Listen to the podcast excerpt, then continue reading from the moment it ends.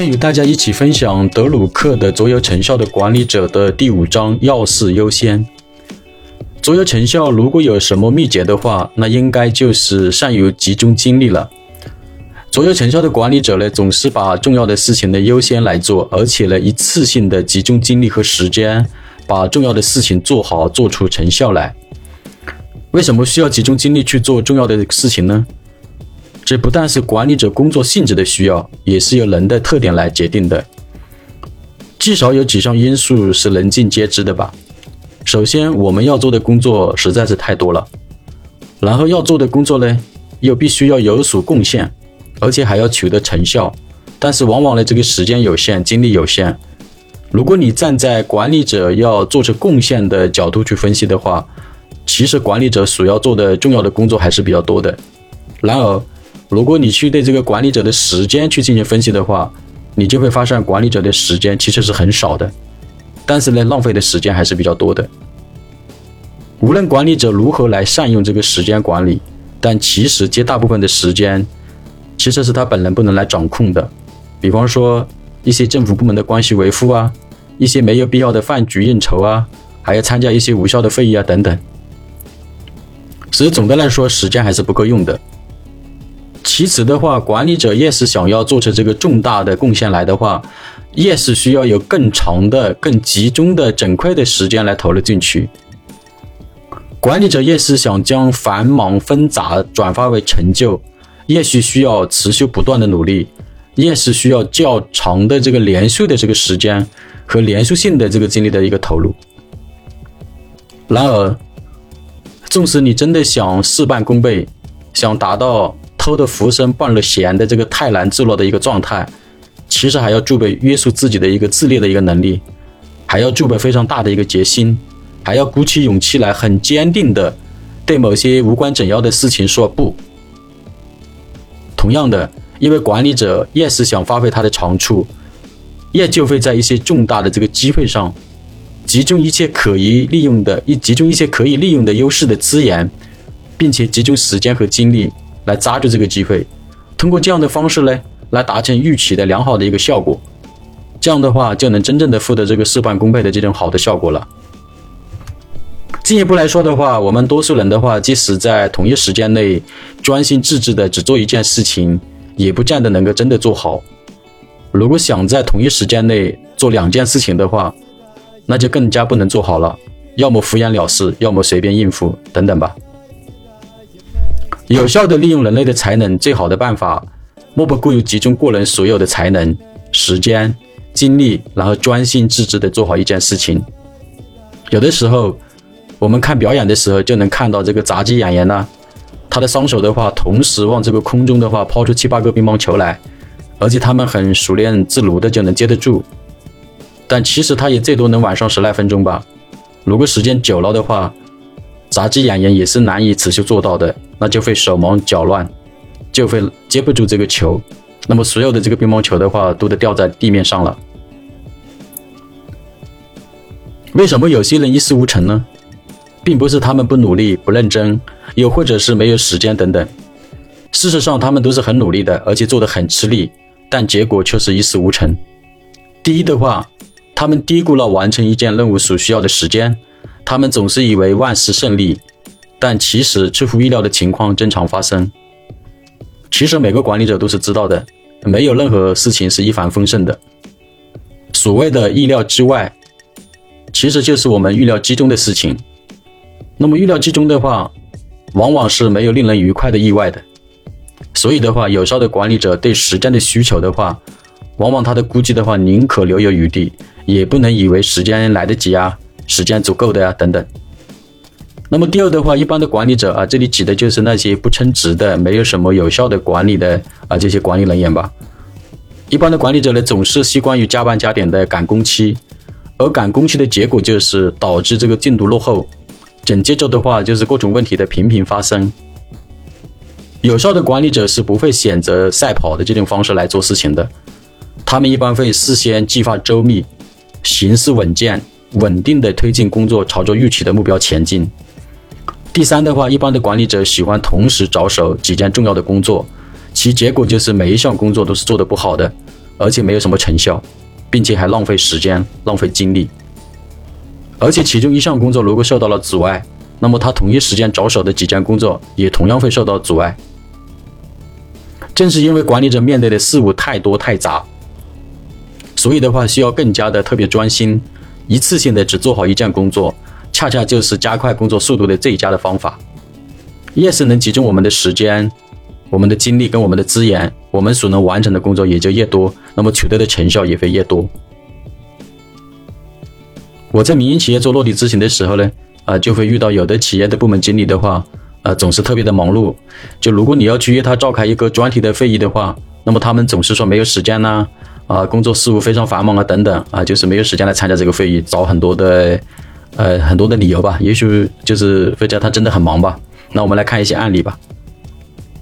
比如关于提升生产过程产品合格率的公关专题会议，那有一家企业的品管部的经理的话，就总是说自己的工作很忙啊，然后抽不出时间来参加这个会议啊。可是的话，当我到车间去走访调研的时候呢，就会发现，啊，这位品管部的经理真的是很忙哎。他在忙什么呢？他在生产线上检查产品的质量，然后进一步的调查发现，生产线上的产品是否可以转到下一道工序去生产的话，也需要这位品管部经理在产品转序的这个检验单上来签名确认。还有的话，如果某台机器设备因故障维修好了以后的话，然后进行调剂以后，调剂后生产的产品质量的话呢，也要这位品管部经理来进行一个检查确认，然后才可以批量生产。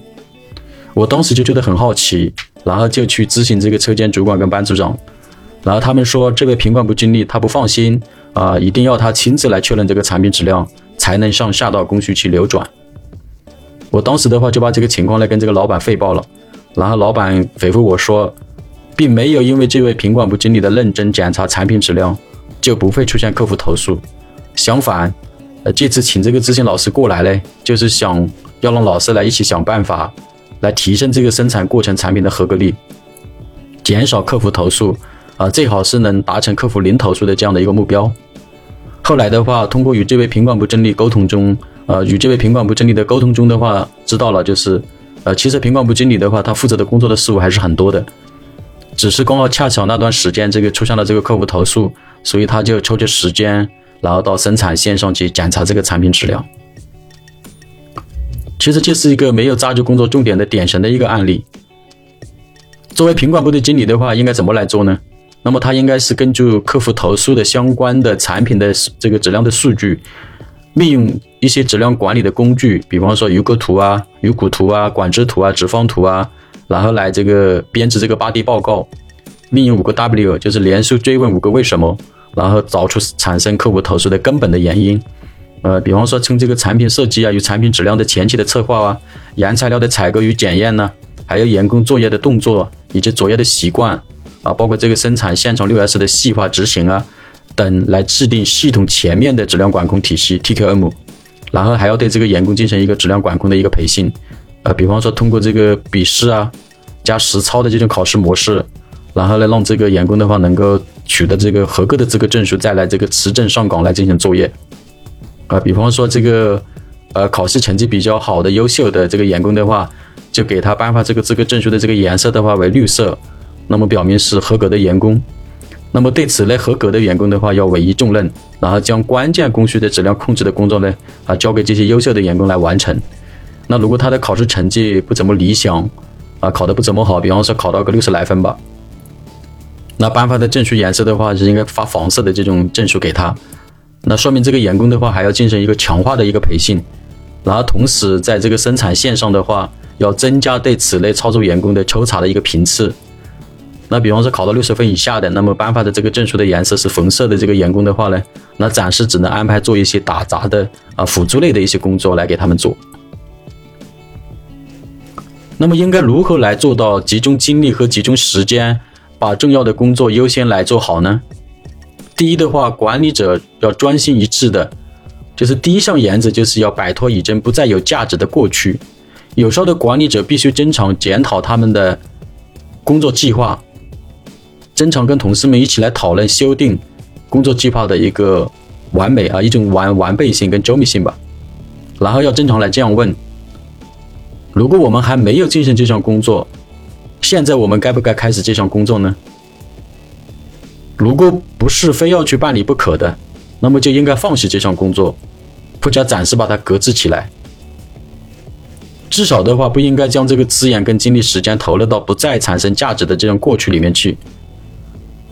对于已经投入的最佳的资源，尤其是非常匮乏的人力资源，那么就应该要抽调出来，然后投入到未来的新机会的这个工作的事物上去。呃，在这里我所受到的启发就是，啊，要下定决心丢弃僵化的这种思维模式，要保持开放包容的学习心态，面向未来寻找创新与发展的机会。不但要摆脱昨天的陈规陋习，还要敢于放下过去所取得的成绩，啊，包括一些经验，还有一些功劳，要放下包袱，轻装前行，勇敢地检讨自己，勇敢地面对挑战，活出全新的自我。第二的话就是管理者的面前的话啊，往往的话是摆着很多的啊值得要处的要完成的一些工作，而管理者的时间是非常有限的。那么其实未来的机会更多，但是往往抓住机会的人却很少，并且的话，管理者还难免会遇到各种的问题跟危机。因此，这就要充分考虑哪些事情需要优先来进行一个处理了啊。其实就是一个先后次序的一个问题，就是哪些事情呢？呃，可以来。优先来去做，那么哪些事情呢？可以来暂时缓一缓，这其实就是在考验管理人员的决策能力和控制能力等等。那么到底该根据什么来做一项工作的这个优先？啊，这么多繁杂工作啊，包括这么多工作怎么来排序呢？就是怎么来进行一个优先次序的一个啊排序的一个决策呢？是由管理者的喜好来决定呢，还是由他的压力来决定呢？又或者是其他的原因来决定呢？但是不管你如何来进行决定，都离不开工作的总量，要配，要配备跟机配的需要投入的，呃，这个时间的多少来进行一个确定。就是你有多少的工作总量，那就要花多少的总的时间啊，要从这个方面来进行一个考量。只有只有在我们确定有足够的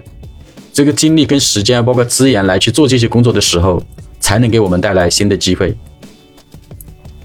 如果按照压力的来，按照压力的这种方式来决定这个优先次序的话，那么其中的结果就是会牺牲许多重大的工作的事项。如果按照压力来决定先后次序的话，还会产生另外一种后果，那就是组织中的高层领导完全无法完成其工作职责。其实，如何来决定这个工作次序，研究起来是很复杂的。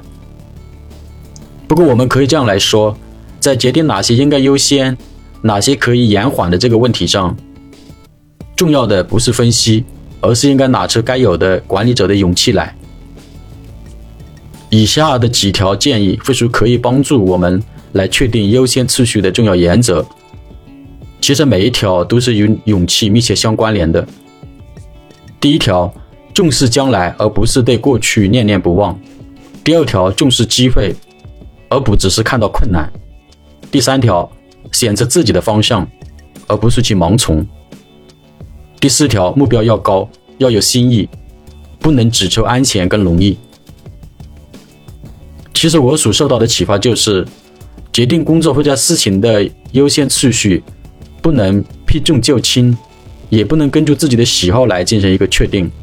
而是要详细认真的评估是否能带来改进的机会，是否有利于组织整体的利益。是否有利于团队成员和自身的共同进步？